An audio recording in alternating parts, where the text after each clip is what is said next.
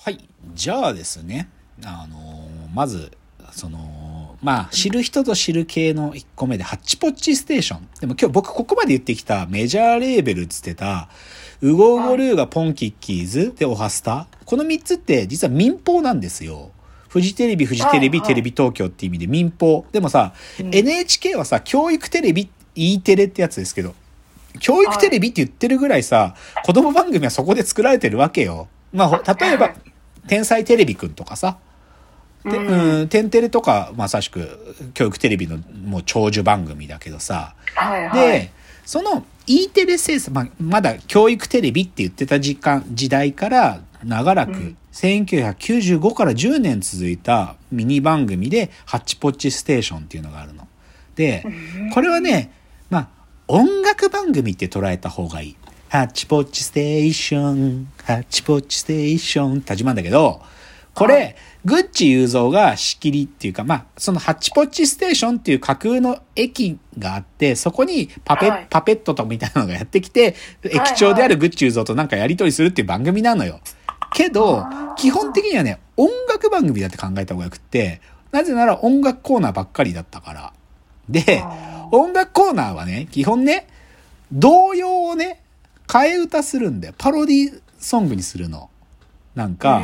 森、例えば森の熊さんとか猫踏んじゃったみたいなのを、その森の熊さん通り歌わないのよ。なんか、はい。すごい、もうね、グッチ、グッチ裕三ってそういう洋楽、海外のさ、オールドはい。洋楽好きだから、もうグッチの本当に好きな感じでアレンジして、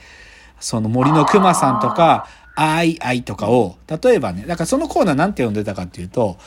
What's Entertainment ってコーナーだったんだけど、まあ、他にも音楽コーナーいろいろあって、ハッチポッチ MTV とか絵描き歌っつって、グッチ裕三が絵描き歌とかしちゃうんですけど、それも全部みんなアレンジ効いててかっこいいんだけど、例えばその What's Entertainment っていうのに登場するアーティストでね、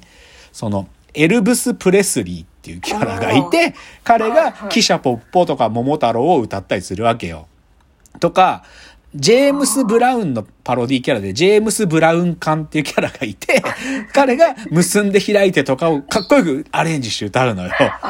そう、そういう感。じ。だから、あの、レイ・チャールズじゃなくて、キリッツ・レイ・チャールズって言って、キリッツ・レイ・チャールズっていう、その彼が本当に童謡をね、あの、変えたり。だから、ローリング・スッテン・コロリンとかね。本当にこんな感じ。おも、おもちゃのチャチャチャをミック・ジャガー風に歌うんだよ。とか。そう。エリック掛け布団とかね。そうそう。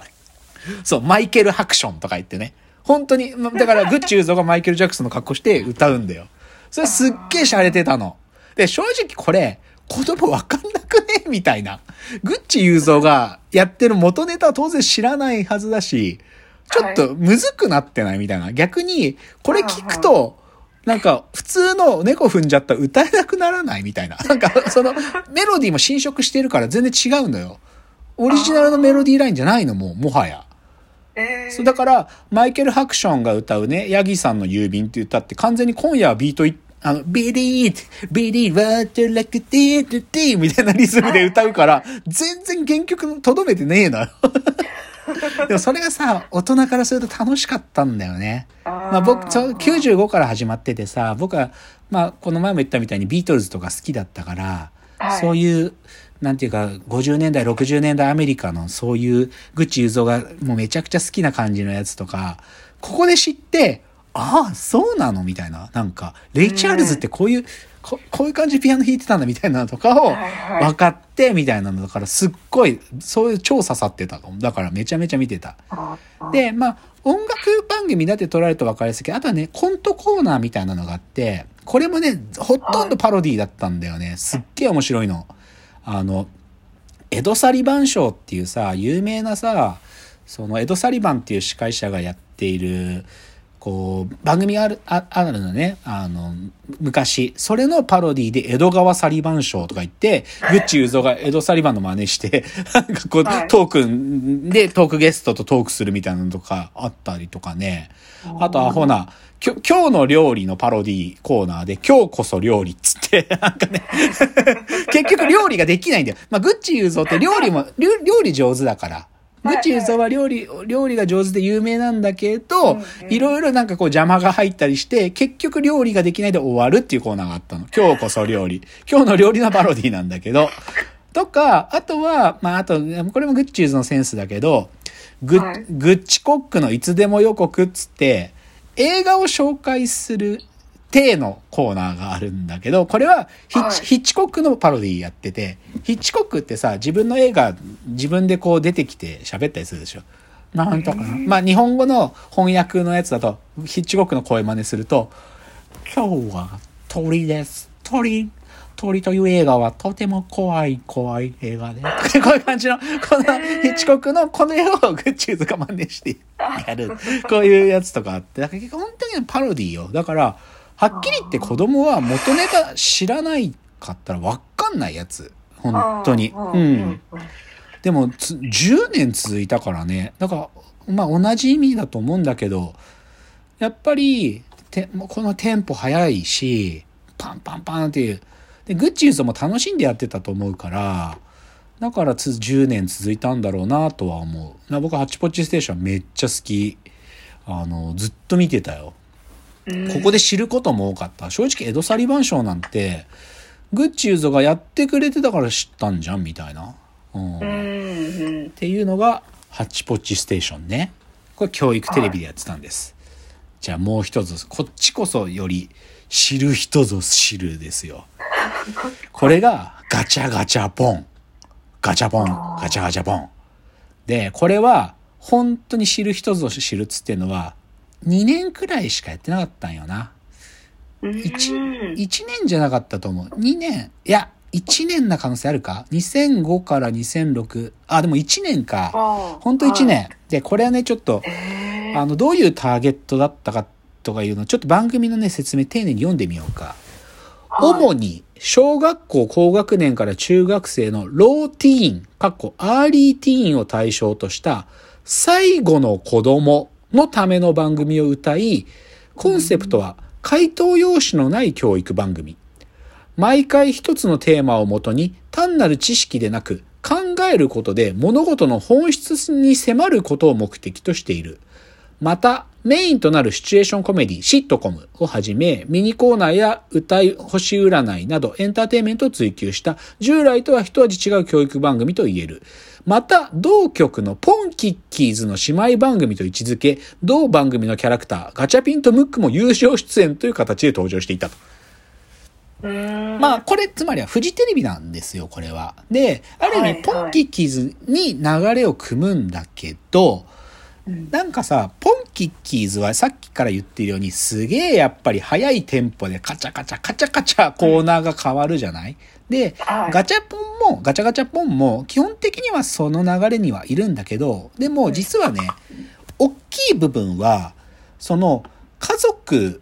ある、その今泉家っていう家族があって、今泉家のお父さんお母さんで娘二人の4人が、その日に考えるテーマについてうじゃうじゃ喋るっていう、いわゆるドラマというか、シットコム、こう笑い声が入る系のさ、ははははっていう、あれがしっかりとした時間取られて、その日のテーマがちゃんとあったの。なんか、例えばゴミを捨てるとかさ、なんか、そういう環境問題的なことをやったりとか、もしくはいははい。友達を作るとか、なんかそういうことを、でも私今日学校でとかいう話を持ってきたりするわけよ。だから、はい。ある意味、そこまでのなんかこう、すごい速いテンポで、ウゴゴルーガで作り出しちゃった、ああいう無意味なことじゃなくて、結構意味がちゃんとあるっていうか、だから、こここでまたガチャムクの役割も変わってきて、近所に住んでる変な、なんか、隣人みたいなキャラで出てくるのよ。ちょ意味わかんねえんだけど、ガチャムクが出てくるのは、本当に。でも、でも本当にそういうね、シットコムが中心にあったの。で、で、ここで、このシットコムの今泉家っていうのを誰がややってたかっていうと、お父さんが生瀬勝久さんなんですよ。で、お母さんが室井茂さん。で、このお父さんはいお母さんなんです。お父さんは画家という設定で、お母さんは翻訳家という設定なの。ではい、その娘の二人が、これがお姉ちゃんが中学3年生役で多部未華子さんなんですよ。でで、お姉ちゃんから2つ下の13歳の妹で、カホさんが出てたの。で、僕は初めてここで多部未華子とカホを見たよ。はいはい。うん。で、正直言うと多部未華子がまだ今ほどこう美人じゃなくてマジでこう人へのさ、こういう目してた時で、この子特徴ある顔だなと思って多部未華子は見てた。すごい癖がある、味がある顔だなと思って。うんで、、かたや、カホさんの方はもう、マジでカホさん子供の頃超可愛かったから、この子、スーパー美少女じゃんみたいな、マジで。はいはい。うん、でも、なんか、シットコムだからとぼけたこととかもやるのも、すごい合ってたのね。だから、初めてカホ見た時、ぶっ飛んで、超可愛いこの子と思って、絶対この子スターなるよと思ったよ、その時。あでも、多部未華子も正直スターに、今みたいな大女優になるくらいの予想はできなかったけど、でも、すごい味があるのね。どっちかというと主人公はカホだから、あの、お姉、お姉ちゃんはね、こうなんか自由気ままに生きるお姉ちゃんみたいな設定のキャラだから、ーうんカホと一緒になんか、こうね、カホに冷たい辛辣なこと言ったりもするみたいな役だったんだけど、でもこう、まだその頃人への目で、なんかこう、でもすごい存在感があって面白かったんです。だからこのシットコムが中心になってる子供番組って革命だったと思うよ、僕は。で、しかもそこが、マジの役者ね。生瀬さん、室井茂、多部未華子、加穂。このか家族でやってたっていうのはね、ほとんど知らないんだけどね、ガチャポンの子、んガチャガチャポンの子知ってる人。なんだけど、でもマジで本当に、カホが女優仕事をする前だよね、本当そこで僕はカホに出会った子供番組がガチャガチャポンなんですよ。ということでじゃあ今日最後の締めのチャプターに参ります。はい。